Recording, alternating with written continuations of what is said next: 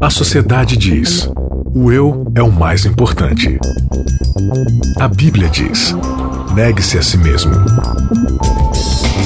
O mundo incentiva: siga seus desejos.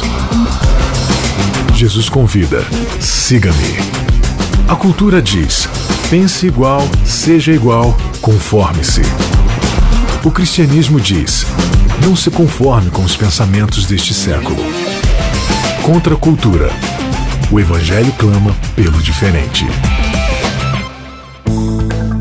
Começando mais um Contra a Cultura, o Evangelho clama pelo diferente. Que bom que você tá com a gente aqui. Até rimou, né? Olha aí que legal. Que bom que você tá. O Evangelho clama pelo diferente. Que bom que você tá com a gente, Nayeli. Ai, meu. Pa... Bianca, olha falar, é uma honra muito grande mesmo, viu? Participar desse. Isso aqui é um evento. Você gostou da minha rima? Eu achei ficou incrível, boa, né? incrível. Ficou muito boa, ficou muito. Isso é um slogan muito bom. Maiara! Tudo bem? Tudo bem. Você mais uma vez aqui com a gente. Muito bom estar aqui. Eu gosto demais do Contra a Cultura. Muito bom. Vamos ver se ele tem uma rima aqui pra gente. Isaac, tudo bem? não, não tenho rima, não. não. Não tenho rima, não. Eu ia falar que hoje eu não estou aqui na condição de obreiro, né? Mas estamos aí para realizar a obra que não é nossa. Nossa, que séria. Não, então, a gente não. A gente, não, gente, décimo segundo episódio. Oh. Terminou a nossa série, mas não terminou contra a cultura. Graças a Deus, né? a gente não vive sem contra a cultura mais. Semana que vem a gente começa uma nova série. Inclusive, a gente já deu um spoiler, né? Segundo a nossa amiga Nayeli que manja dos spoiler. inglês. É o, a temporada que vem a gente vai estudar. Estudar. Estudar. estudar o quê? Quase. Estudar o quê, Nayeli Leite? O que, que a gente vai conversar aqui? As duas famosas epístolas de Pedro.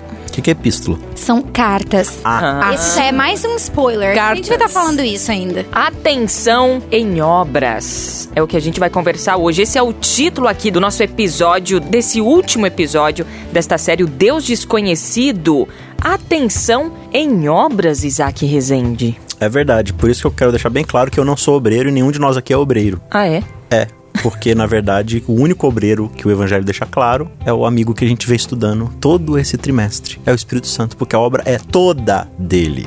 Então a gente vai ver agora mais um pouco pra gente fechar com chave de ouro, né? Toda essa temporada, todo essa, esse estudo que a gente fez em 12 episódios, vamos falar um pouco desse obreiro tão especial na nossa vida que a gente desconhece tanto, né?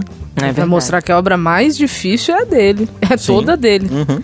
Galera, você, vocês estão escutando a gente aí através da Rádio Novo Tempo e também através do nosso é, aplicativo de podcast, tá? Ou você pode escutar também lá no nosso site novotempo.com/barra contracultura. Lá tem todos os nossos episódios, todas as nossas temporadas. Dá para você ouvir aí é, no seu computador, no seu celular, enfim. Também o nosso aplicativo de podcast dá para você ouvir offline. Você baixa esses, esses áudios aí no seu celular através desse aplicativo de podcast e aí pode escutar onde e quando você quiser. Já tem muita gente assinando o nosso canal, é totalmente de graça, você não paga nada por isso. Baixa aí um aplicativo de podcast comece ou continue seguindo o Contra Cultura. Bom, atenção em obras. O que o nosso guia de estudo trouxe pra gente essa semana, Nai? Bom, que o Espírito Santo é que convence do pecado, também é o Espírito Santo que mostra que a gente necessita da justiça, também nos convence do juízo e nos conforta com a certeza da salvação. É ele que implanta em nosso coração também a semente da esperança. A gente vai falar um pouquinho mais sobre o Espírito Santo e, em especial, nesse episódio, o papel, não sei se eu deveria dizer isso, mas o principal deles, que é nos convencer do pecado, né? A gente vai falar um pouco de pecado, de justiça, de juízo.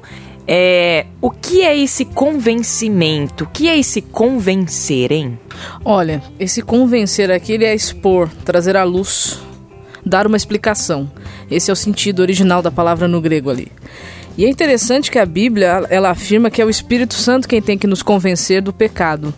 Nós não temos esse papel de convencer outras pessoas do pecado, só que o problema é que muitas vezes a gente quer fazer esse papel. Não nos cabe. E aí, Isaac? É, é interessante a gente pensar nisso, né? E, e o que Jesus está falando aqui é, é um negócio muito amplo e às vezes a gente não percebe a a força do texto bíblico, né?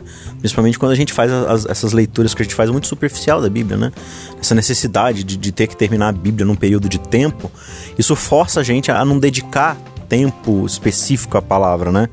E a Mayara pode até me ajudar, que ela estudou um pouco mais profundamente ali o, o, texto. Mas uma coisa que me chama bem atenção, logo no português, se você nem olhar no original, é interessante que a gente sempre vê pecados na Bíblia, né? Ah, pecado, cometeu os pecados, tal, não sei o que lá, nossos pecados.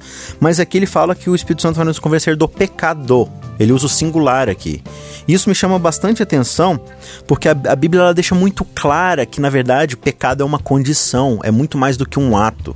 E a gente cresceu numa teologia que muitas vezes ela enfoca demais o ato pecaminoso, quando o grande problema do ser humano é a sua condição de pecado. Nós somos pecadores porque essa é a nossa condição. Esse é o DNA, como nós já vimos em lições anteriores, esse é o DNA que nós herdamos de Adão, porque Adão caiu e ele assumiu uma natureza pecaminosa e isso foi disseminado na nossa vida.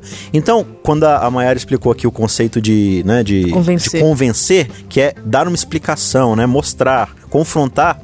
Por quê? Porque nós estamos numa condição natural pós-pecado que é de hostilização a Deus, é de natural afastamento de Deus. Não que ele se afastou de nós, mas o próprio egoísmo e colocar o eu no centro nos afasta dele. E a gente vive naturalmente essa condição e a gente nem percebe, porque se você for olhar no mundão aí fora, né, no, no mundo que a gente chama de secular, as pessoas elas estão acostumadas a viver para elas mesmas numa condição de exploração do outro, do, dos recursos naturais, tudo o quê? Para o próprio prazer, para a própria né, satisfação.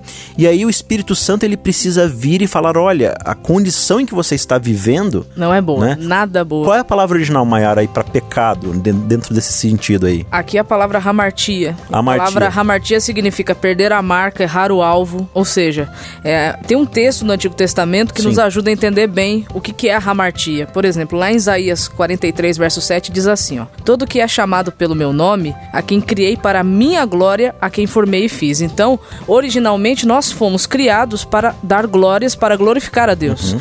Só que quando o pecado entra, o nosso eu passa a ser glorificado. Então a gente perde essa marca. A, a ideia é tipo assim: você foi criado para ir para a direita, você está indo para a esquerda. Exatamente. O pecado te faz querer ir sempre para a esquerda, enquanto você deveria estar tá indo para a direita. Que eu acho que é, é, um pouco dessa ideia que o próprio Salomão quer passar em Eclesiastes, né? Temei a Deus e dá-lhe glória, obedeça seus mandamentos, porque é para isso que você foi criado. Então agora precisa vir um ser divino, mostrar para nós, esclarecer, trazer à luz a condição que nós nos encontramos, que é essa condição de total alienação de Deus, da vontade de Deus de viver uma vida para a glória de Deus. Por isso que ele vai falar de justiça e de juízo. Sim. Que são duas coisas que não somos nós que temos que, que dar. É ele uhum. quem traz para nossa vida porque nós vamos precisar. Interessante que convencer é diferente de acusar. Exatamente. Né? E, e às vezes a gente se coloca ali numa condição de não, eu vou convencer a outra pessoa de que ela uhum. está errada. Não, aí você não, você não está convencendo nada, amigos. Às vezes, às vezes não, muitas das vezes nós, nós é, acusamos, né? Inclusive foi um episódio que a gente conversou na temporada passada sobre Jó, né? É, advogados ou promotores. É né? Onde a gente tenta ali advogar é, para Deus e sermos promotores do outro, né? Uhum. Acusarmos uhum. o outro, né? Então essa diferenciação é importante, né? E a grande questão é que o chamado que Cristo veio fazer não é nem para uma coisa nem para outra. Ele veio chamar testemunhas. E aí o testemunhar é ser como, né? Uhum. Seja como. E, e, e, e, na verdade, quando a gente fala, até é bom falar nisso, né? Porque a gente fala assim, não, Deus não precisa de advogados, ele precisa de testemunhas. Na verdade, Deus não precisa de nada, né? Ele tem o Espírito Santo, ele não precisa de nada. Mas é privilégio nosso podemos anunciar a grandeza, né, Bianca? Hum. Daquele que nos chamou das trevas, é o spoiler da próxima temporada, que a gente vai estudar esse verso. É só um spoilerzinho. Aquele que nos chamou das trevas para sua maravilhosa luz. É falar assim, olha, o evangelho é algo tão maravilhoso que olha o que ele fez na minha vida. E eu quero muito que você receba isso também.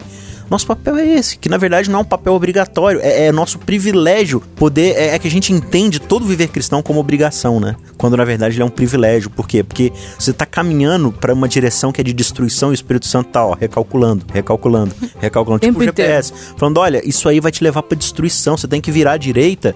E aí, só que aí, aí quando ele te confronta com o seu pecado, com a sua condição de quem você é, você vai falar assim: tá, mas então eu sou miserável, eu tô perdido. Aí eu não tenho, não tenho solução para mim. E muitas vezes a gente apresenta a, a mensagem do evangelho distorcido dessa forma para as pessoas, né? A gente só mostra o quanto elas estão erradas, o quanto elas estão culpadas, sem dar essa esperança que o evangelho proporciona. É por isso que Jesus vai falar assim: olha, ele começa te convencendo que você está em pecado. você tá nessa condição. Mas em seguida ele apresenta a justiça. Só que aí o que que acontece? É um outro termo que a gente entende errado, né? Porque justiça pra gente é Deus dando o que as pessoas merecem, Uhum. né? Não, Deus vai fazer justiça. Aquela pessoa que me fez isso, né? Não, você espera, espera, de Deus é a vingança. A gente tá pensando assim, né? Não. você, o que você Deus merece tá guardado. É, o que é, o que é teu, tá guardado, né? Mas é interessante que, na verdade, é, o termo justiça aqui, e ele até explica isso no, no verso 10, né? Da justiça porque eu vou para o Pai e vocês não me verão mais. O que que isso tem a ver com justiça? O que, que o fato de Jesus ir pro Pai e a gente não o ver mais tem a ver com justiça? O que ele tá falando aqui é o seguinte: olha, eu tô indo para lá porque quando eu for eu já vou ter terminado o meu trabalho aqui na Terra. E eu vou continuar uma segunda etapa do meu trabalho, que é, é, é, implementar essa justiça que é fruto daquilo que eu realizei na cruz. Então, e é isso pra gente poder né, clarear um pouco mais isso, a gente pode ir para Romanos no capítulo 5, no verso 10, e ele diz assim: ó. No verso 10: Se quando éramos inimigos de Deus fomos reconciliados com Ele mediante a morte de seu filho, quanto mais agora, tendo sido reconciliados, seremos salvos por sua vida. Não apenas isso, mas também nos gloriamos em Deus por meio do nosso Senhor Jesus Cristo, mediante quem recebemos agora reconciliação. Qual é a justiça que Deus está falando aqui? A morte. É a morte dele que nos possibilita a ideia de que agora vivos em Cristo, na sua vida, nós podemos nos reconectar com o Pai. Então, ó, primeiro passo, você tem que entender que você está indo para esquerda quando você deveria estar para direita. Mas eu não consigo virar para direita, meu volante está quebrado, né? Meu carro está desalinhado, ele só vai para a esquerda. Então, Jesus ele morreu indo para a direita para você ter a condição, né, de conseguir para a direita também. E agora, na vida dele, ele vai viver em você de uma forma que você vai naturalmente conseguir ir para a direita. E aí ele fala: essa justiça é o quê? É você ser restaurado ao que você era antes. O que, que você era antes? Alguém criado Para para de glorificá-lo, né? Para a glória de Deus. Por isso que eu digo que essa obra do Espírito Santo ela é árdua, complexa e tremenda. E ainda bem que é dele. Nós não teríamos a menor condição de fazer nem por nós e nem pelos outros. É, não é uma coisa que surge, né, da gente, né? Nem fazer o bem, é, fazer o bem a gente faz certo, né? A gente precisa do Espírito pra pra poder fazer a coisa certa. O Isaac falou no comecinho sobre pecado, tá no singular. É, que pecado é esse? O nosso guia de estudo, inclusive, trata um pouquinho sobre isso, né? O pecado, eu achei muito interessante isso, que é a descrença em Jesus Cristo, é o não reconhecimento do Cristo. Inclusive, às vezes que a Bíblia revela o choro de Jesus, e Jesus chorou, chorou na morte de Lázaro, chorou em Jerusalém, foi por conta, es- esses momentos foram por conta da descrença do povo é, nele, né? Isso aqui não é uma, não é uma descrença qualquer, né? Sim. Ah, eu não gosto de você e não acredito em você. Não. É bem mais sutil que isso. Não, é uma descrença, assim, perigosa. É aquela descrença, assim. Tem muita gente que se preocupa com os ateus, né? Eu, particularmente, não me preocupo com quem é ateu. Assim, no sentido dele estar fundamentado na não crença dele em Deus. Porque às vezes ele é mais sincero na não crença dele em Deus do que os cristãos que estão dentro da igreja. E se você for para Romanos capítulo 2, Paulo vai falar um negócio ali muito forte. Ele vai falar que dentro do cristianismo, dentro da igreja, existem mais ateus vestidos de cristãos do que fora. E são esses que o preocupam, porque eles não vivem em conformidade com o Cristo que eles professam. Então isso é, um, é a pior ma- forma de ateísmo que nós podemos encontrar hoje. E A- é a mais presente. E a mais presente, que aí entra a questão da incoerência. Então a descrença aqui estava sendo perigosa porque já estavam atribuindo a Cristo, né? ao- dando ao diabo coisas que, que era o Espírito Santo que estava fazendo através de Cristo. Uhum. E aí, quando nós nos colocamos nesse papel de querer convencer a pessoa, eu também me preocupo muito com isso, porque a gente também, conforme diz Tiago lá no capítulo 4, acaba se colocando no lugar de legislador e juiz, você que julga, critica e se acha melhor do que os outros. Você se coloca como o próprio legislador da lei, né? Você, como se você tivesse o papel. E olha, e olha que interessante. Quando você se coloca como o escrivão da lei, você está fazendo nada mais, nada menos do que Eva fez no Éden. De ser a conhecedora, ou seja, a prescrevedora do bem e do mal. A ideia lá de, de conhecer o bem e do mal é se tornar tão íntimo com a verdade que você agora define o que é certo e o que é errado. E não Deus. Você não precisa mais de Deus, você é o seu Deus. Você é a referência para definir o que é certo Isso e é o o que é errado. anticristo, né? Isso é o próprio anticristo. E esse é o pecado que a gente já nasce com. É essa condição, é esse estado que a gente de já querer nasce. se colocar no lugar dele. Exatamente. Como se nascêssemos anticristos já, né? E o, e o Espírito Santo vai nos moldando e vai confrontando essa Não, e natureza. agora é a briga, porque a nossa natureza é ruim. Aí entra o Espírito Santo que é educado. extremamente educado. E não vai forçar ninguém a ser aquilo que não permitir ele tornar, né? Uhum. Porque ser aquilo que não quer é difícil. A gente não quer ser o que ele quer que nós sejamos. Então, quando a gente começa a resistir demais, ele também não vai forçar a barra. Ele é muito educado. Ele vai encontrar meios de tentar nos alcançar, mas também não vai forçar a barra. É por isso que o próprio legalismo, ele é uma forma de idolatria, aliás, uma das principais formas de de idolatria e de descrença em Cristo. Porque o Espírito Santo tá falando assim, olha, só existe um jeito da justiça ser feita em você. Você olha e fala assim, não quero pagar esse preço, por isso eu vou fazer uma lista de regras que eu possa alcançar e substituir pela vontade de Deus. Aí você vai começar a medir sua espiritualidade, né? Por esse checklist. Aí é complicado. Porque a se gente você. até já falou isso em outro episódio. A gente meio que coloca a crucifixão de Jesus como um insignificante, né? Não, porque. Não, eu coloco a crucifixão de Cristo como insignificante, a graça é água com açúcar, aí vai. E o vai- amor, vai- então, nem se fala, né? Sim. E aí, mas você quer medir mesmo sua espiritualidade, ou seja, aquilo que agrada a Deus, então coloca Cristo como padrão e como modelo. Se você um dia conseguir chegar e dizer assim, nossa, eu estou igual a ele, aí. Aí- Mas aí eu quero ver quem é o ser humaninho que Que consegue vai ter as fazer isso. coragem, né? A ousadia. A ousadia. A audácia, né? Inclusive, é, hoje eu encontrei uma. Tava lendo um artigo do Luiz Felipe Pondé e ele falou sobre generosidade. Faz E- tempo que você não cita ele. Ah, bastante tempo, né? O Pondé faz tempo, né? É, ele, ele disse assim no artigo dele: O próprio Cristo, sendo ele Deus para os cristãos, só se revela em sua generosidade quando morre pela humanidade. Nesse sentido, não há generosidade pura sem algum risco de vida ou de perda. Ou seja, nesse contexto de querer fazer justiça com as próprias mãos, ou nesse contexto nosso aqui, é, a gente acha que nós somos generosos Hum. que nós somos generosos. E nós. Desculpa, Isaac. Não, eu que peço desculpa, Bianca. Sabe por quê? Porque eu- ouvindo você citar esse cara, às vezes eu percebo que certas pessoas que se supõem ateias, ateias, é isso Sim, mesmo? é, ele diz que ele é ateu não praticante, né? Cara, e- eles entendem uma teologia muito mais centrada no evangelho do que a gente. Sim. Você não tem noção da profundidade do que ele tá falando aí. Nenhum tipo de generosidade é, não, não pode, pelo menos, pressupor um pouco de perda. Exato. E aí é que tá o nosso problema dentro do legalismo.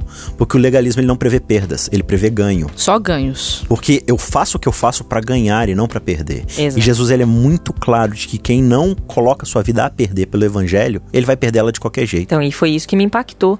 Porque vindo de uma pessoa que se diz descrente no Cristo. Embora eu acho que ele tem lá os seus, né, suas lutas. Enrustido. Mas sabe o É. que acontece, Bianca? Às vezes ele não descrê do Cristo, mas da caricatura de Cristo que apresentaram pra ele. Sim. Se ele conhecer o Cristo genuíno, se apaixona por ele.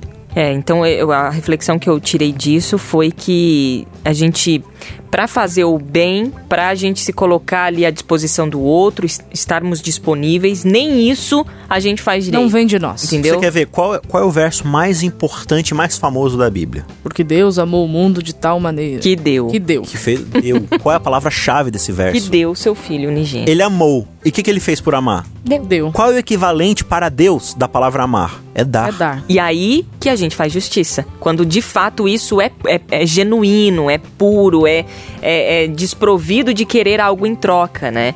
Mas isso não vem da Não, gente de uma isso, maneira isso não pura vem e de não, e não Pa-. Paulo já disse: Eu sou carnal, vendido à escravidão do pecado, a lei é espiritual. Então, para eu me tornar espiritual, eu preciso que o Espírito Santo habite em mim, porque aí o mérito vai ser todo dele, nunca meu, né?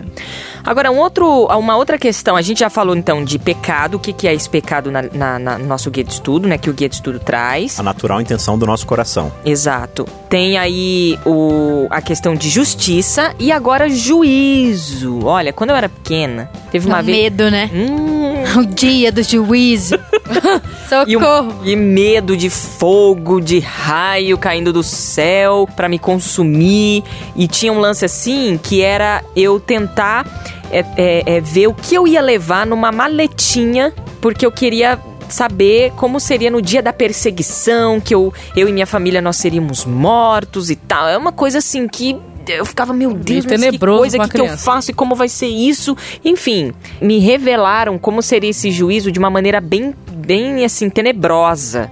E aí, quando eu fui crescendo e fui entendendo melhor, eu falei, mas peraí, esse juízo. Esse juízo é uma coisa boa. Vai ser uma coisa boa. Não vai ser uma coisa. De, é lógico, não vai ser. Assim, né? Não tô descaracterizando como algo assim, ah, nada a ver, isso aí nada a ver. Não, mas não é tudo isso que pregam pra gente no sentido de medo, né? Uhum. E aí, o guia de estudo traz isso aí, né? Que o juízo, a gente prega ele de uma maneira muito equivocada, por vezes, né? Não, totalmente. Até porque o, a descrição do verso aqui, que é o verso 11, ele diz finalmente: E do juízo, porque o príncipe deste mundo já está condenado.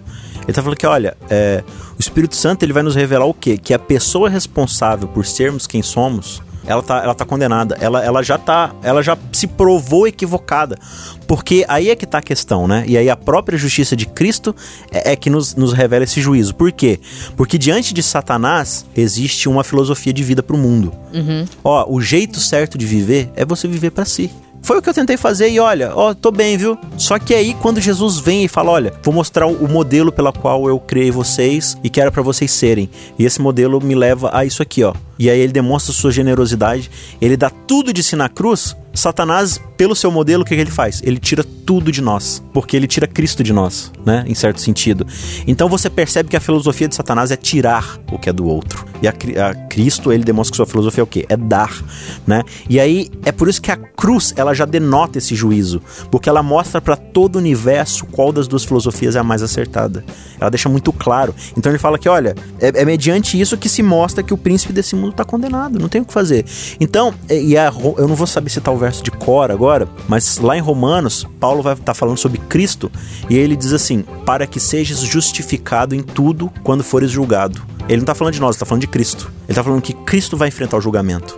E aí é que tá, a gente é tão, é, como é que se diz, é, é centrado em nós mesmos, né? Qual é aquela palavra para é, é, muito orgulhoso da própria imagem, muito Narciso? Narcisista. A gente é cristão tão narcisista que Hedonista. a gente acha que o julgamento é sobre nós. Uhum. O julgamento nunca foi sobre nós. Por isso que os justos não serão julgados pelas suas obras, mas pelas obras de, De Cristo, Cristo. na sua vida. Sim, sim. É porque na verdade nós somos simplesmente a evidência de que Cristo está certo ou de que Satanás está certo. Olha aí. Então, na verdade, não somos nós somos as provas, nós não somos é, os réus. Essa que é a ideia aqui. Então, Jesus ele vai enfrentar o julgamento. A acusação não foi contra a humanidade, nunca foi.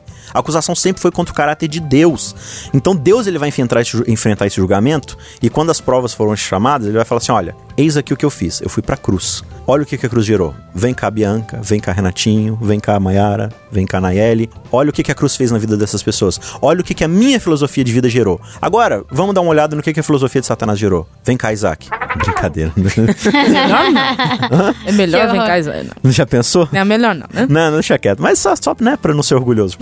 Mas você percebe? Então, assim, Cristo ele vai ser justificado porque o universo inteiro vai falar assim, realmente, o, o padrão da lei de Cristo ela é muito superior à de Satanás. Então, o juízo ele é a esperança pra nós, porque assim, a, a gente tá do lado de quem tá certo. De quem Exatamente. vai ser justificado, é ele. Então, nós não temos que ficar com medo do que Deus pensa de nós. Nós temos que ficar felizes pelo que Deus pensa de Cristo. E enquanto estivermos unidos a Cristo, e esse, esse é o papel do Espírito Santo, é nos colocarmos, nos convencer do nosso pecado, da justiça dele e do juízo que ele vai fazer, então a gente não tem que ter medo, a gente só tem que ficar feliz. Aí entra João 5, verso 24, que diz assim: E eu lhes asseguro: quem ouve a minha palavra e crê naquele que me enviou tem a vida eterna e não será condenado, mas já passou da morte para a vida.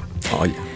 Uau, gente, eu tô de canetinha, canetinha, quero anotar todas as frases de Foi impacto. ótimo. Eu recebi uma aula maravilhosa. Olha aí, cara. é, Tem, tem, a lição trata também sobre esperança, mas o nosso tempo tá acabando. É. é Dá pra pôr uma frase de Lutero de impacto aí? claro. Claro. Porque vai falar de esperança e a certeza da salvação. Quando você entende tudo isso, você só chega a uma conclusão. Quando eu olho pra mim mesmo, não vejo como me salvar, mas quando olho pra Jesus, não vejo como me perder. Temos a certeza da salvação quando nós somos convencidos do pecado através do Espírito Santo. Quando nós estamos atentos à voz do Espírito Santo, nós temos a esperança plantada no nosso coração. Assim como uma música que eu gosto bastante é, dos Arrais, né? Ele é, né? Cristo, ele planta a esperança na terra do meu coração, né? Só o amor gera esperança e quem derrama o amor em nossa vida, em nosso coração, é o Espírito Santo. Que você tenha essa mensagem aí resumida de toda essa série. Foram 12 episódios, nós aqui como amigos, como irmãos, como grupo, junto com você, para conhecermos um pouquinho mais sobre este Deus que por vezes, por vezes, é desconhecido e não muito discutido, né? O Deus desconhecido, o Deus Espírito Santo, que ele de fato possa fazer a diferença na sua vida, tá bom? Na semana que vem a gente volta aqui com Contra a Cultura, mas com uma nova série, a série sobre Pedro. E tem Essa muita promete. tem muita coisa legal pra gente falar sobre Pedro e a gente vê o quanto nós somos bem parecidos com Pedro, né? Então se liga, semana que vem tem série nova aqui pra você. Maiara, obrigada, viu? Eu que agradeço, Bianca. É sempre uma satisfação. Gosto muito de participar. Obrigada, gente, de ter você aqui. Nayeli Leite, mais uma Amo temporada vocês, com você lindos. e na semana que vem outra temporada com você. Se vocês quiserem, eu posso encontrar outra pessoa pra vir no meu lugar. Não, tem que ter você. A gente te ama, Espírito Santo Nayeli vai te Leite. convencer de só se encontrar. você só se você cantar na próxima temporada, tá bom? Tá bom, vou preparar um louvor. Isaac. Beijo. Isaac, beijo pra você, beijo pra você, amigo. Obrigada pela sua sintonia de sempre, pela sua parceria de sempre. Até semana que vem. Contra a cultura. O Evangelho clama pelo diferente.